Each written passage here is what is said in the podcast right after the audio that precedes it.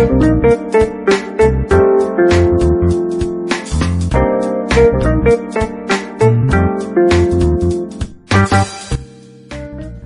月5日日曜日、第1回目のキャットフィッシュのおうち放送始まりました。東京都府中市のスタジオ704からお送りいたします。お相手いたしますのはウォータープルーフの DJ シノナマズです。はじめまして。さて、DJ シノナマズとは何者？と思う方もいらっしゃると思いますが、早い話、ブロガーです。ナマーズ日記スタイルという建築系や耐震系のブログを2004年から書いております。別に読者数が多いとか、有名とか、一切ありません。ただ長く続けているだけです。でもね、おかげさまで記事は7000を超えております。パチパチパチパチ。で、そのただのブロガーの私、白ナマズがなぜネットラジオをと思うかもしれません。世間は新型コロナウイルスで大騒ぎです。仕事ができなかったり、通勤ができなかったり、いろいろありますね。そこで私の周りの人間もできることからということで、YouTuber を、まあ YouTube ですね。YouTube を始めたり、Twitter で面白い企画をやったりとかね、いろいろ工夫してるんですね。最近ではね、ネット飲み会などいうものもね、あるそうで、この間誘われましたね、初めてね。いろいろ皆さん考えますよね。こんな時だからこそね、面白いことをやっていくっていうのはすごいいいと思っております。ということで私にも何かできることがないかと思いまして、いろいろ考えた末、なんか YouTube もやろうかなとか、いろいろ考えたんですけれどもね、私はとりあえずはラジオ、ネットラジオをやってみようと思います。はい。私は普段 TBS ラジオを聴きながら仕事をしております。もう20年くらいかな。ずーっと聞いております。ラジオって秀逸ですよね。同じ時間に同じように流れるのでね、時計代わりにもなりますし、なんかお昼になると、あ、この時間にこのニュースが流れると、あ、お昼の準備しようかとか、休憩終わりだなとか、いろいろありますよね。そんなことでね、長年同じラジオを聴くっていうのは非常にそれがもうリズムになってきてるんですけど、もうなんかやめられないなって感じになってきておりますね。で、ラジオなんですけどね、手を止めないで聞けるので仕事が止まらなくて済むんですよね。これが非常にいいですよね。私なんか、えっと、構造計算とかやってる時はね、猛烈に仕事してる。まあ、皆さんそうだと思いますけど、そういう時にね、ちょっとほ、耳を傾けたらほっとする話題があったりとかしてね、ちょっと気分転換になったり、まあ、全然情報が入ってこない。まあ、とりあえずネットとかね、見てれば話は別なんですけれども、まあ、そんなのも見てられない場合もありますけどね、そういう時にいろんな情報がね、耳から多少入ってくるということでね、情報ね、遅れになることも少なくなりますのでね、なんかラジオって非常にいいなと思っております。まあ、そんなところからね、このラジオという形の媒体でやってみようかなと思ったんですね。まあ、TBS ラジオさんみたいにね、素敵にはできないとは思いますがね、まあ、とりあえずはインターネットですからね。しかも自分のホームページにちょっと置いてやってみるという形ですのでね。まあ、許してください。もし、あの、いいなと思ったらね、お付き合いいただけたらと思います。初回なのでオープニング長めに話しておりますが、ラジオの構成はこういったオープニングトークから始まり、週刊建築ニュースという建築のニュースを私が選んで1個お送りするコーナー。そして最後に特集。でこの3ブロックで構成しております。内容はぶっちゃけ生ず日記スタイルのラジオ版です。比較的短めな構成にして聞く方に負担がかからないようにしていこうと思っております。また別にソフトウェアの操作方法などの音声コンテンツや YouTube 連動企画なども考えております。まあ、いろいろ実はね、作ったんですけど、お蔵入りになってるものとかもあるのでね、ちょっとこれらを使ってやってみようかなと私も思っております。私を長年見てきた方はね、企画倒れ多いよね、とか、まあ言っといてやってないよね、とか、冷めた目で見てる人も多いかと思いますが、まあちょっとそういう人間なんでね、あの、本当に続けられるかどうかちょっとわかんないですけど、本当に、うん、正直なところね、この文章とか何か考えるのも結構時間かかったりとかします。だからね、なかなかしんどいなーなんて思うことも出てくるかもしれませんが、ちょっと楽しくね、やっていきたいと思います。と長くなってしまいましたのでね、この辺で、えっと、本編に入りさせていただきたいと思います。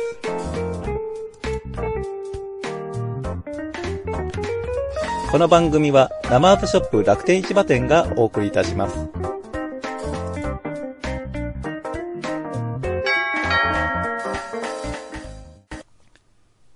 週刊建築ニュース、パチパチパチパチパチパチパチ。このコーナーは最近起こった建築界のニュースを DJ 白ナマズが一つ選んでお送りするものです。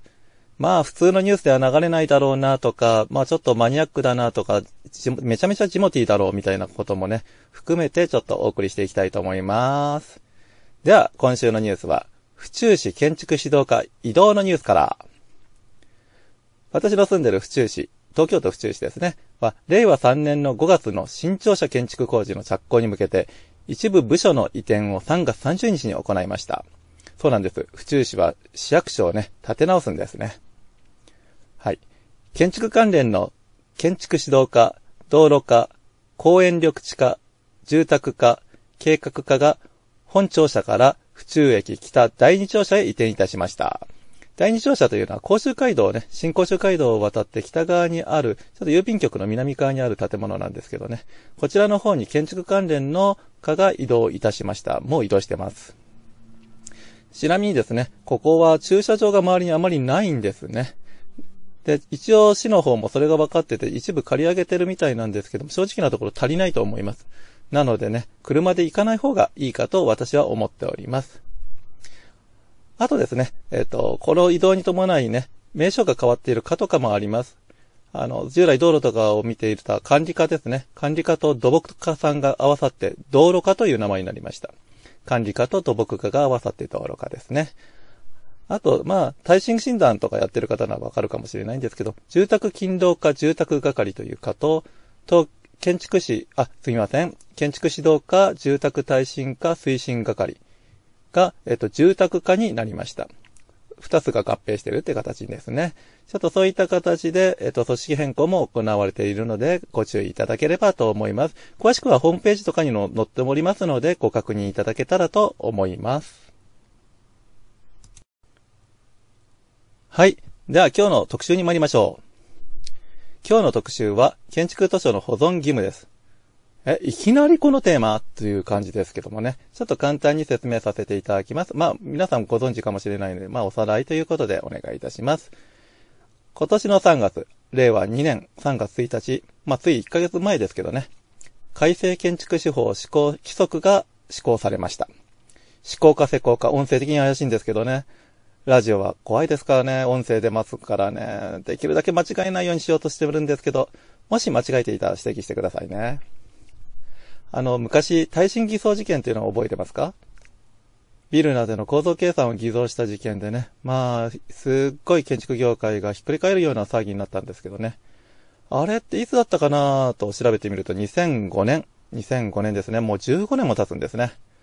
ちなみに私はまだこの業界に入ったばかりって感じでし全然正直なところわかんない時代でした。ただすごいことが起こったなーっていうのはそれをなんか感じましたけどね。ちなみにね、ナマーズ日記スタイルの前身というのはナマーズ日記は2004年に開始してるんでね。本当に始めてすぐこの事件があったという感じでよく覚えております。ちなみにこの事件でね、建築基準法等異常に変わった、まあ特に構造なんかの審査はね、大変になりましたけれども、この時間を契機にね、設計図書の保存期間が大幅に改定されましてね、今までは5年。まあ、それも何回本当保存してるのかどうかわかんないしって感じのことでもありましたけれども、これが15年ということで大幅に長くなりました。で、それで、まあ、その後ずっと我々も保存してますが、まあ、2004年、2005年、まあ、そんな昔だったかなと思いますけどね。まあ、随分時間が経ちましたけど、そして今年2020年、令和2年に保存対象が変更になり、ちょっとしばらくぶりに、えっ、ー、と、この辺のが改正となったという形になっております。でね、内容なんですけども、簡単に言うと、4号建物、4号建築物、まあ、俗に木造2階建て木造平屋建ての住宅ですけどね、こういったものに関しては特例で構造計算をしなくてもいいとか、まあ、いろいろ言われておりますが、これに関しても、壁量計算書と簡易な計算書ですね。これの保存義務が課せられました。よくね、これ、壁量計算書、まあ、あとはバランスの検討、金物の計算書、まあ、この3点セットだけ保存すればいいと勘違いしている方もいると思うんですけれども、注意しなければならないのは、それだけじゃないという点です。基礎伏せ図や各回伏せ図、小屋伏せ図、構造詳細図なども一緒に保存しなければならないんですね。これらはね、作ってない設計者もいるかとは思います。特にね、プレカット図だけで、あの、伏せ図は、あの、もういいやって感じでやってる方もいらっしゃると思います。ですがね、そういったものもきちんと一緒に保存しなければならないということになりました。まこれを機にね、きちんと作成して保存しておきましょう。まあ、さすがにね、もう今の時代これ保存してない人なんていないとは思いますけど、一応法律でこういう風になりましたので、あの、ご注意いただけたらと思います。もし万が一どのような書式で作ったらいいかとかわからない方は、国土交通省のホームページ内の建築士事務所の図書保存の制度の見直しについてというページがあるんですけれども、こちらの方に PDF で図書の例がダウンロードできるようになっております。まあ、丁寧ですね、国の方もね。ちょっとでもこの書式いいのかななんて思っちゃう人もね、いるみたいですけどもね。まあ、あくまで例ですのでね、必ずしもこの形じゃなきゃいけないとは言ってませんので、まあ、こんな形で作ったらいいのかなという参考にしていただければと思います。もちろんもう大丈夫だぞと思ってる方もね、えっ、と、一度ちょっと見てみて、ああ、こういう書き方もあるのかとか学んでみて自分なりに取り入れてみるのもいいかもしれませんね。さて、えっと、その件とね、あの、また別な、同じなんですけれども、えっと、従来の保存方法はね、特に変更はないんですけれども、今、印刷で多分皆さん保存されてると思うんですけれども、まあ、こんな時代ですからね、えっと、パソコンの中に PDF で保存するっていう方も多いと思います。これに対してはね、結構注意が必要で、ただ PDF にすればいいというわけじゃなかったという感じなんですね。私もこの間講習会行ってびっくりしたんですけれども、まあ、PDF はね、後から追記ができたりとか編集し直したりってことでね、後から改ざん等ができるかもしれない。まあ、しない、普通はしないと思いますけどもね、そういうこともできるということでね、国はね、あまり信用してないということなんでしょうか。その作り方にも細かいことをね、結構言ってるんですよね。あの、まあ、その PDF、簡単に言ってしまうと PDF に電子署名をつけてね、保存して改ざん等ができなくするという形なんですけども、言うのは簡単なんですけど、意外とね、難しくて、まあ、特に、まあ大きな設計事務所だったらそれぐらい設備で導入してもいいのかもしれないんですけどもね。我々小さな設計事務所ですと、意外とやりづらいとか、また技術的に面倒とか、特に年配の方にはこれは何なんだという形でね、その講習会の時にも結構声が上がっておりましたが、ちょっと非常にめんどくさいという形です。もちろんもうきちんとやってらっしゃる方もいらっしゃいますし、あの、そうじゃない方もいらっしゃるとは思います。これをね、あの、保存に関してはね、あの、公益社団法人の日本文書情報マネジメント協会の建築設計業務における設計図書の電磁的記録による作成と保存のガイドラインとか、事務所協会等で行われている講習会のテキストなどを参考にしていただければと思います。まあ、大手、あの、先ほど見ましたけどもね、ちょっと小さい事務所だとね、この電子書保存っていうのは結構荷が重い内容になっておりますので、えっと、現在、一般社団法人、東京都建築士事務所協会などではね、それらの保存署名を一括で行うようなね、システム、まあ、共同で、まあ、あの、会員さんたち向けのサービスになるのかと思いますけども、えっと、そういったシステムのようなものを考えているようですのでね、こういったものを利用するというのもいいかもしれません。まあ、のー、改正して、まあ実際4号建物の保存だけだろうと思っている方もいらっしゃるとは思いますが、皆様ももう一度正しい保存方法について学生し直してみてはいかがでしょうか？ということで締めさせていただきます。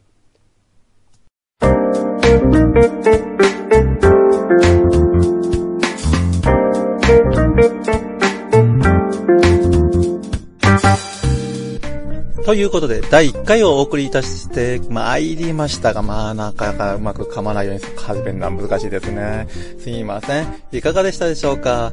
これから徐々に内容をね、煮詰めて楽しくて、ためになるような情報をお送りしていこうと思います。新型コロナウイルスで、今日も東京で140人以上の感染者が報告されております。皆様もすでに新型コロナウイルスにかかっているということを前提に、周りに移さないようにするにはどうすればいいのか考えながら行動していただければ必ず乗り切れると思いますのでね、皆さんね、不要不急な外出を控えて南極を乗り換えていきましょう。はい。では、えっ、と、ご視聴ありがとうございました。では、月曜日から頑張ってまいりましょう。さようなら。